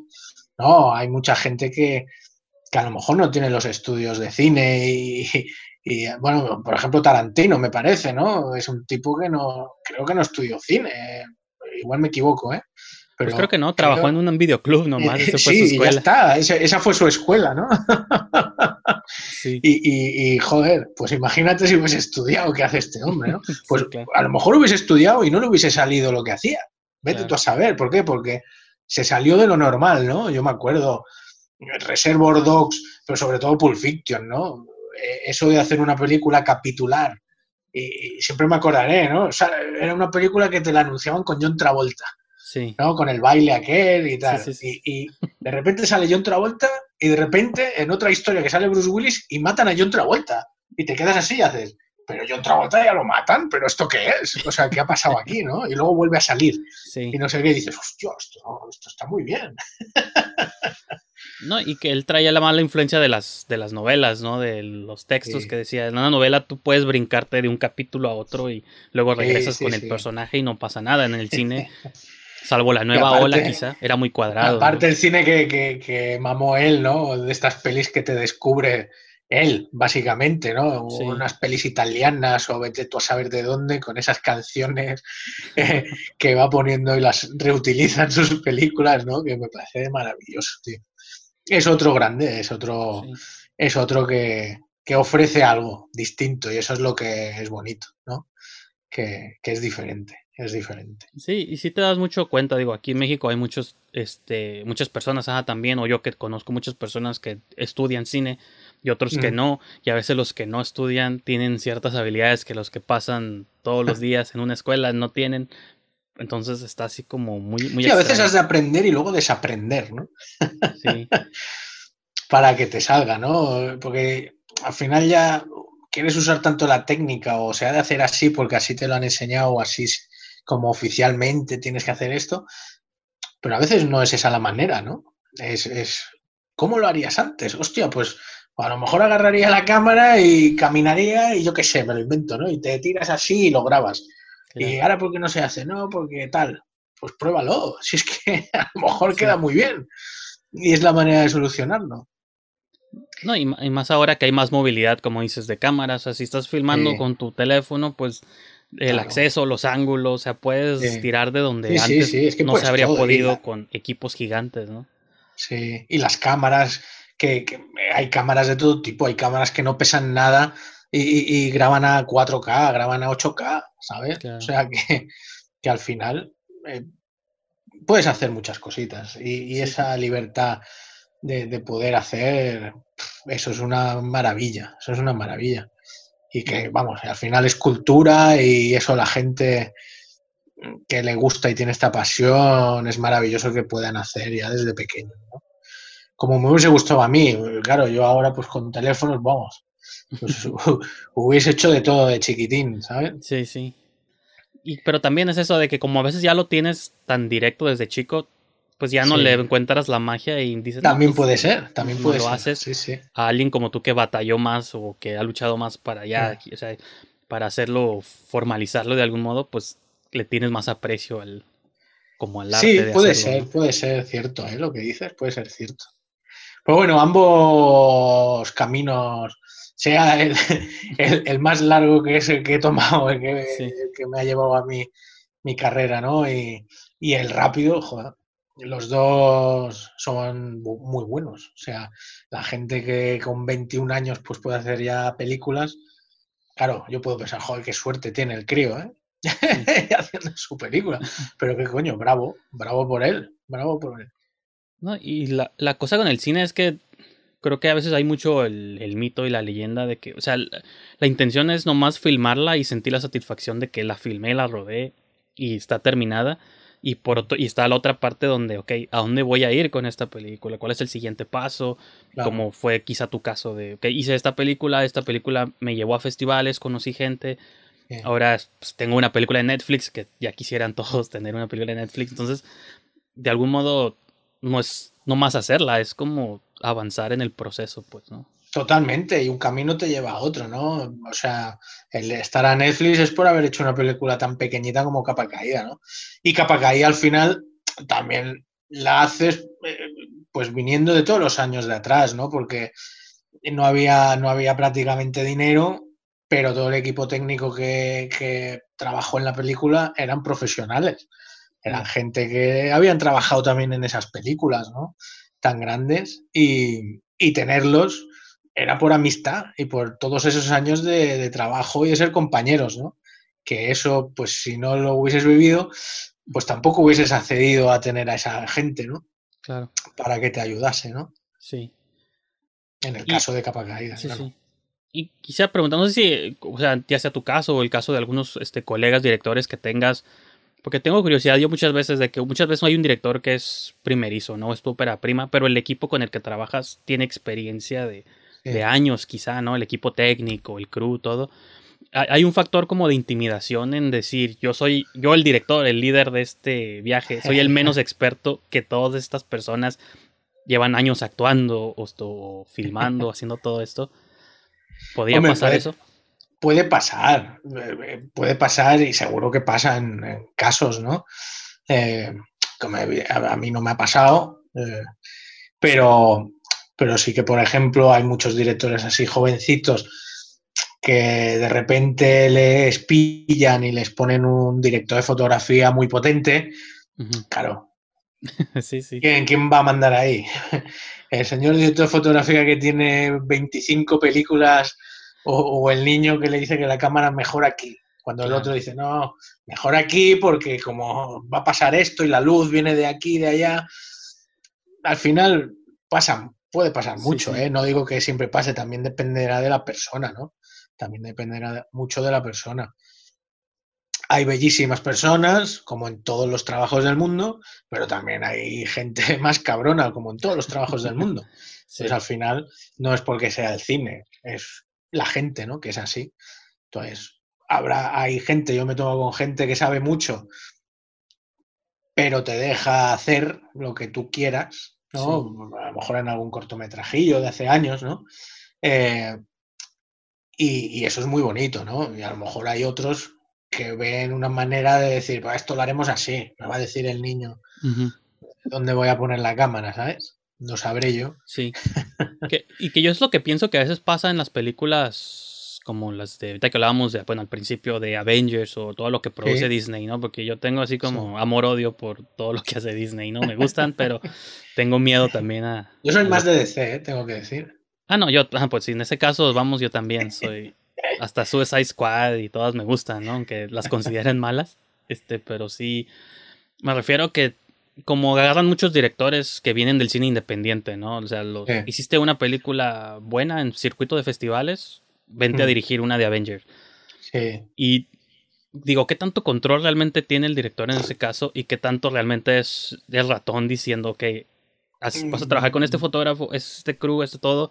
Ya está todo Mm. en- como en... Casi como un programa televisivo, pienso yo, ¿no? De que el que menos manda en un episodio de televisión es el director, porque ya está el mecanismo Todo. la producción, sí. todo el crew, todos son los mismos, el único intercambiable ahí es el director, ¿no? Entonces, Sí, sí. casi yo siento Bueno. las peli- Mm, Pues lo más probable es que tenga poder ninguno, ¿no?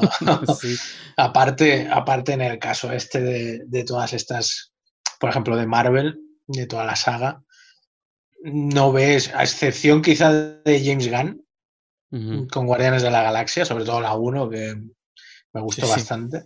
claro. Eh, la 2 la dos ya flojeaba. Eh, pero quitando a James Gunn, yo creo que el resto es que tú ves la película y ves la siguiente y, y podía estar dirigida por los mismos, porque son todas Sí. iguales. Sí, sí. No, no es un trabajo, ¿no? Y así, y, y- y, por ejemplo, en DC, ya puesto así, venga, ahora vendrá la gente Marvelita aquí también al canal a, y, y, por ejemplo, en DC, un director odiado por muchísima gente que es Zack Snyder, ¿no? Por ejemplo. Pero yo veo la película de Zack Snyder y sabes que Es está de- ese autor detrás de cada fotograma, menos en la Liga de Justicia. claro. Pero, Pero ya se está, ya se está compensando. Eso sí, que digo, qué bueno que lo tocas, porque ahí aquí va a empezar la hora de DC, ¿no? Pero sí, yo también soy muy fan de lo que hace DC y, y Warner incluso, porque creo que le dan mucha libertad a sus directores Sí. y las películas sean buenas o malas, tienen la Sí. voz del autor. y eso se agradece. Al final tú vas a ver la película de este señor o de esta señora. Sí, o sea, No, no vas a ver la película del estudio, que también, fabuloso. Claro. Sí, fabuloso que Marvel esté con Disney y que tengan tanto dinero para gastarse para hacer todas las películas, ¿no? Pero al final son todas iguales. O sea, no ves ningún trabajo detrás de la cámara, lo ves todo igual. O sea, ostras, pues esta la ha dirigido este como si la hubiese dirigido el otro, ¿no? Sí, Eh, y con DC no pasa eso, pues, joder, está el- además pillan a, a- joder, el David Ayer, por ejemplo, ¿no? Que hizo Escuadrón Suicida. Hostia, pues, pues igual la película, pues podía haber estado mejor, pero tú ves que el trabajo de ese señor en muchos momentos, ¿no? El Zack Snyder sobre todo, madre mía, es que no me jodas, se ve claramente que Sí, la sí. película es de este señor, ¿no? Que luego te puede gustar más o menos, ¿no? En mi caso me, me, me encantan pero en cada fotograma, la fotografía que tiene, cada, cada frame es un cuadro de este tío, macho, Sí. con sus cámaras lentas, con lo otro, maravilloso.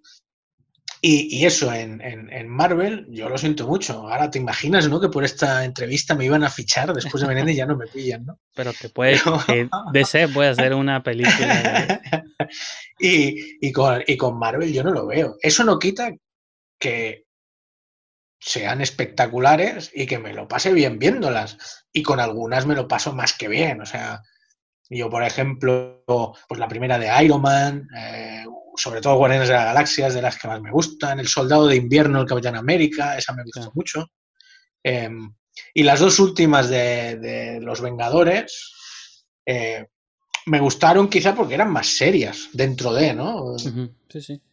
al menos el planteamiento, que, que curiosamente muchas fueron las que no gustaron ¿no? A, a los más fans de Marvel, porque les parecían muy largas y que no pasaba nada, ¿no? Cuando Claro. era lo contrario, dicen, hombre, por fin veo algo de historia aquí que me Sí, sí. ponen. Pues en, en, en la de Endgame yo noté mucho eso, de que dura tres horas y la primera hora y media no hay nada de acción y dices, o sea, para una película de la que se esperaba Era muy raro. Era que raro, Pero pero, eso, ¿eh? esto, A mí eso es lo que me gustó de esa película. sí, claro. Pero también estoy en el campo de que como fan del cine, por así decirlo, aunque suene pretencioso, me gusta más lo que hace DC porque sí permite Mm. al, al director. Y creo que lo error que hubo con Escuadrón Suicida es que le quit- o sea, David Ayer la dirigió. Yo me imagino que si hubiera un David Ayer Cut, como ahorita están con el Snyder Cut, Sí, se- sí. veríamos la película que David Ayer quiso real, hacer sí, más parecida creo, a su.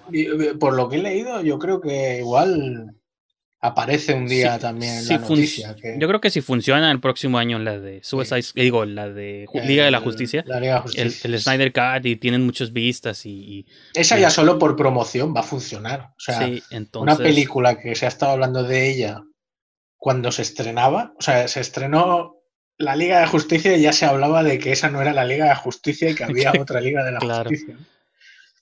Entonces, y que es cierto, o sea, te ves la película, yo lo siento mucho, pero después de ver El Hombre de Acero y Batman eh, contra, Superman, eh, ves esa película y dices, ¿aquí qué ha pasado? Y, y fíjate, a Aquí, ¿qué pesar, ajá, a pesar de eso, a mí yo la, yo la había disfrutado en el cine, pero si te quedas Sí, pensando cómo sí, hubiera salí- sido. Salí Claro. contento, pero, pero es como que te ves las de Nolan de Batman, ¿no? Y después del Caballero Oscuro, la tercera tira más a Batman y Robin, y haces, pero con Christian Bale, ¿no? Y es Sí, como, coño, está Christian Bale, pero ¿qué ha pasado aquí? O sea, Sí, hasta tiene que deshacerse de una bomba, ¿no? Como la, vieji- la viejita, la de 60. sí, sí, la Batbomba. Sí, ajá, como, pues, como un remake de eso, porque, o sea, qué curioso que termina en deshacerse una bomba cuando la de los 60 también era de Batman cargando la bomba. y Sí, Digo, es verdad, es verdad, sí, sí. fue su homenaje ahí a, a esa película. Total. Pero pues digo, sí, ajá, si Marvel no te habla, pues esperemos que DC te, te busque para. Sí, veremos, veremos. Pero fíjate, ¿no? Al final, eh, por ejemplo, James Gunn, ¿no? ¿De dónde viene el tío? O sea, de la troma. O sea, este Sí. hacía cascarrillo. O sea, hacía películas. Yo, yo me imagino que nadie De- en Disney vio esas películas, si no, no lo hubieran, no lo hubieran Ya ves, ya ves. Es que es increíble lo que hacía el hombre este. Pues Romeo, y, Ju- Eh, Romeo y Julieta, esa me gusta mucho. Y tú ves esa película y no pensarías que este autor terminaría Sí. en Disney, ¿no?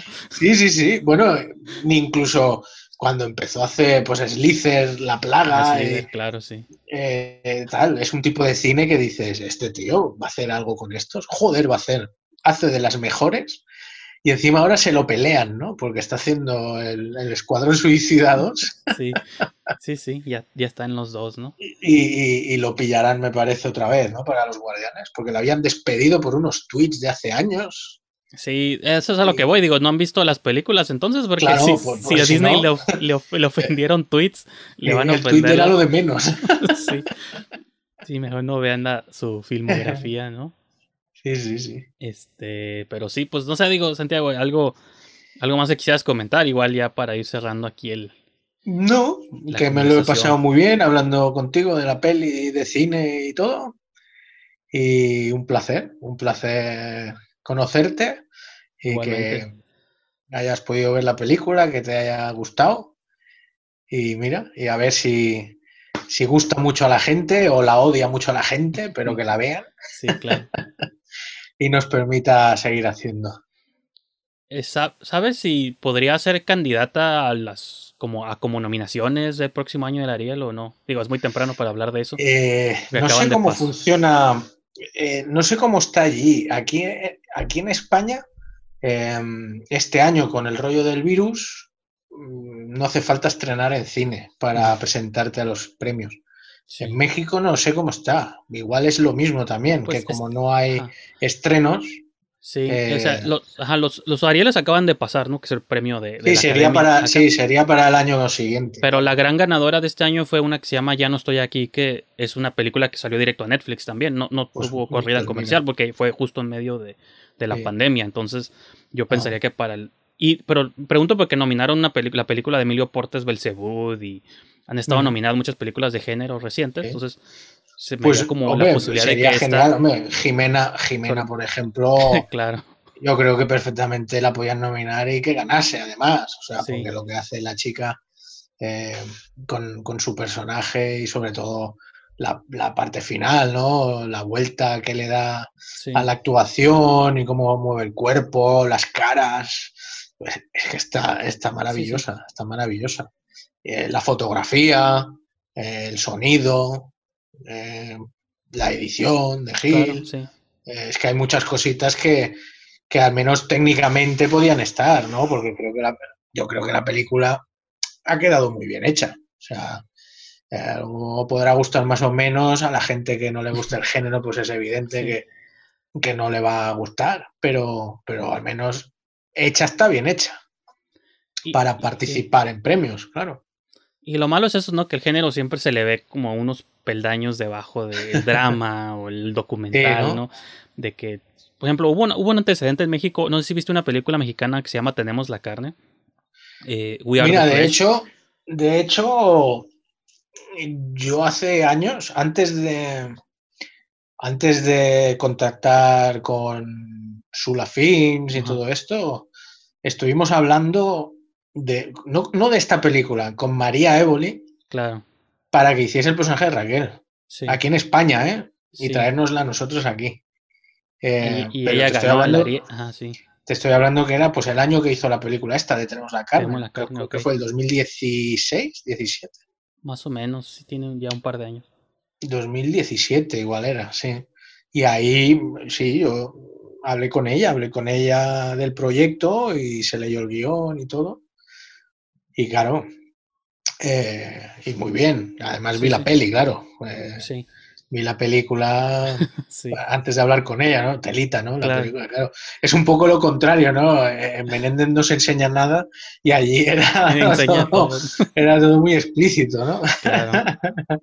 Sí, pero fíjate, o sea, ella ganó el Ariel como actriz revelación por Tenemos Pues la carne y desde entonces. Fíjate, hace, un- hace varios meses tuve oportunidad de entrevistarla también y, Sí. Y, y le comentaba, porque soy muy fan, o sea, es como creo que es de mis actrices favoritas mexicanas, ¿no?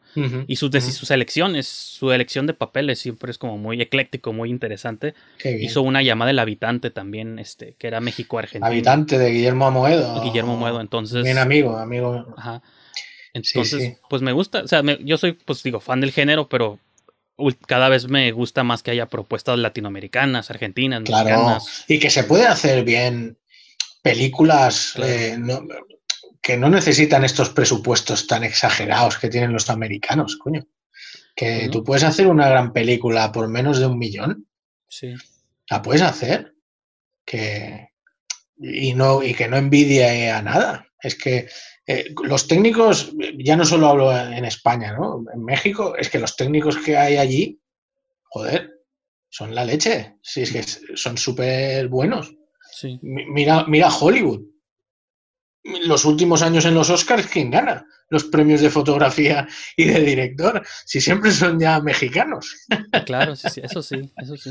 Pero lo malo es que son mexicanos que se van, ¿no? Eso es lo que yo siempre... Bueno, acá- sí, evidentemente al final, mira. Acá en eh, México tenemos algo que pasa mucho, un fenómeno del que yo no soy tan fan de que orgullo mexicano, ¿no? Cuarón, eh, Del Toro y Iñárritu, Sí. que son nuestros tres más grandes. Sí, Pero yo siempre, como quiero ser el, el negativo, digo, sí, pero son directores que para hacer sus grandes películas se fueron. se van fuera. Se sí, fueron, o Roma trabajó con Netflix y con dinero americano.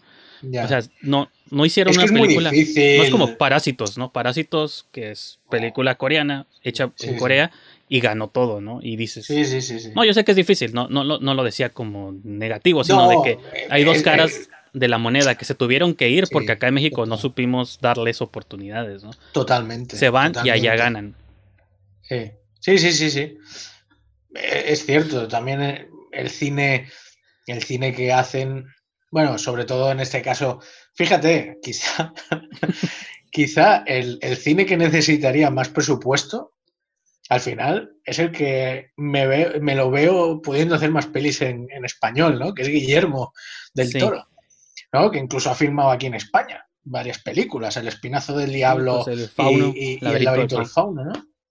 Em, y son películas que, que- que hay bichos, que son de leyenda, que, Sí, que son que podrían ser más caras, que podrían ser más hollywoodienses, ¿verdad? sí, sí.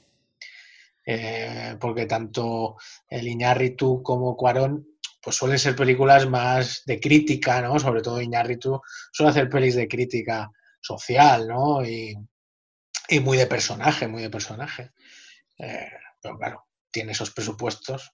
¿Cómo los va a hacer en México, no? sí. Eh, el renacido, ¿cómo lo hace en México? No, pues sí, los, de entrada los paisajes y eso no existe. Que la filmaba en Argentina, me parece, creo que, que sí. Me parece que sí, que se fueron a Argentina ahí Ajá. a, a los, a los Andes, ¿no? Ajá. Luego por allí, sí, sí. Y luego pff, Cuarón. Bueno, Cuarón es que también ha hecho cine muy hollywoodiense. ¿eh? Sí, pues Bueno, ha, hecho gravedad. una de Harry Po- ha hecho una de Harry Potter. Harry Potter, gravedad, ¿qué otra? ¿Cuál fue? Sí. ¿Con cuál? Bueno, a mí mi favorita de él, Los niños del hombre. esta, Hijos de los Hombres. Sí, Esta a mí me encanta, esta película. sí. Me pareció súper chula, tío. Gravity también me gusta, ¿eh? Gravity me lo pasé muy bien. Es muy gafe Sandra Bullock en la película, pero, pero está muy bien. Y aparte la técnica, o sea, esa película, madre mía. Madre mía. Roma, Roma también me gustó, ¿eh? La vi. Además fue, coincidió casi que. No sé si estaba yo por allí o acababa de volver de México cuando se estrenó Roma. Y muy bien, una peli que está muy bien, macho. Es una peli. Sí. Yo, yo no, no soy, no soy tan fan de Roma, pero sí, sí aprecio, sí aprecio lo que. No, a mí me gustó, me gustó mucho. Pero también, le digo una cosa, yo por ejemplo, de los tres, venga ya, que hablamos de, de los directores top ahí mexicanos, de ellos tres, yo mi favorito sería Guillermo del Toro, Claro, sí. de ellos. Pero también me gusta mucho Cuarón. Yo Cuarón me ha hecho varias películas que me parecen espectaculares. Ya lo hemos dicho, esas dos. La de Harry Potter, que fue El prisionero de Azkaban, durante mucho tiempo me pareció la mejor película de Harry Potter. ¿eh? Y, y- y casi que aún lo es. ¿eh? Así que las últimas que hicieron estaban muy bien, ¿no? Pero, pero El prisionero de Azkaban fue espectacular. Y quizá Iñárritu eh, es el que le veo más cositas eh, mal para mí. Está, está, ajá, es que está interesante porque creo que él hace las películas que hubiera hecho en México, nomás que las hace con, como dices, con, Con más mucho dinero, presupuesto sí. y actores. Pues allá la hace Birdman, Oh, ya tiene a Michael claro. Keaton, Emma. Stone. Bueno, ¿no? Bir- Birman, ¿ves? Birman sí que me pareció brutal. A mí Birman me encantó esa película. O sea, igual eh, el renacido. Pero, por ejemplo, Roma-. Roma, lo que hablábamos de Roma, la ves y no te dicen de quién es y tú piensas que es de Iñárritu, macho, más que de Sí, Cuarón. claro. sí. Pero es cierto, es como una peli de Cuarón queriendo ser muy Iñárritu, no lo sé. Era como, era, ahorita que hablábamos hace rato de los proyectos como de pasión, como Scorsese haciendo este Silencio, o incluso Irishman creo que tiene como mucho de Sí. eso. Creo que Roma es como su historia de, de alguien que quería Sí, retratar su infancia, como algo ¿no? más personal, y ya luego va a regresar a sus películas Sí, de sí, espectáculo, ¿no? Sí, sí, sí. Y ¿Y que vuelva, que vuelva, por Sí, supuesto. pues sí, también es válido eso, pues ¿por qué no? Hay que... Y, se, y Roma se ve con presupuesto, pues puede cerrar calles, multitudes. Ves los planos esos que Sí. hay, ¿no? El final es en el agua, tío, que es un plano secuencia Claro. lateral con, un- con una dolly y dices Sí. tú, pero si la cámara se está metiendo en el agua, tío. ¿Cómo, Sí, sí, cómo- cómo han hecho ¿Dónde esto? está el.? Claro. Sí. Que nunca Sí, vi sí. cómo lo filmaron, seguramente. Y Yo tampoco, no lo he visto. Yo me imagino YouTube. que habrá unas plataformas o algo y, y me parece que metieron agua digital. El agua que está en primer término, que rompe así como las olas, Ajá, claro. yo creo que es digital para, para hacer el engaño de que está Por- casi ahí sí, porque sí tocando. tiene muchos como los panoramas, o sea, los que son tomas de las ciudades, o sea, de la ciudad con los locales y eso de los 70 Ujú. pues todo eso sí fue digital, porque esos los edificios ya no existen. Claro, o, claro. o como se llamaban antes, los logotipos de los, de los Y- bancos de antes. Y me imagino que antenas y todo lo que es muchas cosas de televisión, ¿no? De todas las antenas que puedan haber en los edificios y esto. que ya no Claro, por los años que es la película habría mucha cosa que, que tendrían que quitar. Sí, pues sí, eso es, eso es verdad. Pero eso es lo que se pueden permitir ellos, claro. sí. Sí, y, el, Y en blanco y negro. ahí aparte, ¿no? Y el financiamiento, pues, americano también, porque son coproducción. Sí. Netflix entra también ahí y todo, y pues. Sí, sí, sí. Pero bueno, se la jugaron, ¿eh? Con una peli como Roma, se la jugaron. Muy bien. A mí, a mí me pareció muy bien. Pues así Pues es. eso, a ver, a ver qué Sí. hacen, a ver con qué nos sorprenden los compañeros este Claro. año que viene. No sé si andan en algo eh, No ahora. estu- no te- creo que el único que, porque yo también creo que del que me considero un poco más fan es de Del Toro, y él sé que sí estaba filmando Nightmare Alley, ¿no? Una película de horror, Ah, pero no sé, no sé en qué anda. Pues no sé cómo les afectó todo este rollo, ¿no? claro, claro. Que paró todas las producciones. Pero Pues sí. a ver, a ver, a ver. Ya, ya, Bueno. Y pues sí, ya, ya, Pues- ya vamos para las dos horas, entonces ya. Vamos Para- para. Madre mía, ¿eh? Para no robarte tanto tiempo, pero sí, No gracias. Y pues sí, ojalá, Pues- digo, el próximo año, pues conforme se acerque Menéndez 2, esperamos, pues igual nos aventamos otra, Hombre, otra yo encantado. o algo O pro- si un día quieres hablar de de, lo sea. DC y estas cosas de Snyder, yo soy defensor de Snyder, así que Ah, bueno, pues qué bueno, porque son raros. aquí de pelearme por Zack. Somos raros los defensores de Zack Snyder. Porque a mí siempre, desde Sucker Punch, este, todas sus películas, siempre. eh, Watchmen, o sea, digo, es, algo trae, Watchmen- o sea, no, no puedes negarle que es un. que es, Es un buen un autor. pues, sí, sí, claro. Es que. Y, y es muy bueno, tío. Es muy bueno. Sí. Pues entonces. Pues nada, a ver. eso. Mira, para Netflix, este año también estrenan Netflix una de zombies. Ah, sí, es cierto. Sí. Sé Army, Army of the Dead, ¿no? O algo así. Sí, algo así. En Las Vegas, me parece que es algo en Las Ah, Vegas. cierto, no me acordaba. Que van a robar un casino o algo así. y hay un grupo de, de un escuadrón de ladrones ahí. A ver qué tal, a ver qué tal. Pero bueno, volviendo a sus orígenes, ¿no? Con el Sí, amanecer de los Dawn of the muertos. Dead, claro, sí. Es como Ocean's Eleven, ¿no? Pero con Pero zombies. con zombies. Está muy bien.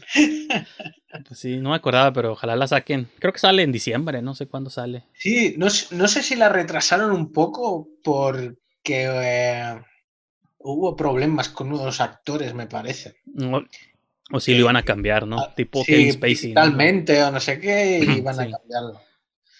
Pero no sé, no sé cuándo la estrenan. no- no- no- Sí, es verdad, ya me acordé. Pues ahí estaremos a la Ahí, expectativa. ahí. Pues sí, igual cuando salga esa película, a lo mejor ahí te invito para una reseña, un comentario o algo, a ver qué, Pues ya, ya me comentas. qué tal. Así es. Entonces ya tengo Muy tu- bien, Miki. tu contacto y pues igual, de nuevo, gracias por tu, por tu tiempo, por tu... No, gracias a ti. Gracias a ti por, por pensar en mí, por, por- por haber visto la película y querer hablar un poco de Menéndez. Que al final es una peli muy pequeñita, ¿no? Que estas cositas, quieras que no, pues, pues que llame la atención en gente, pues es muy bueno, ¿no? Y si encima gusta, pues maravilloso.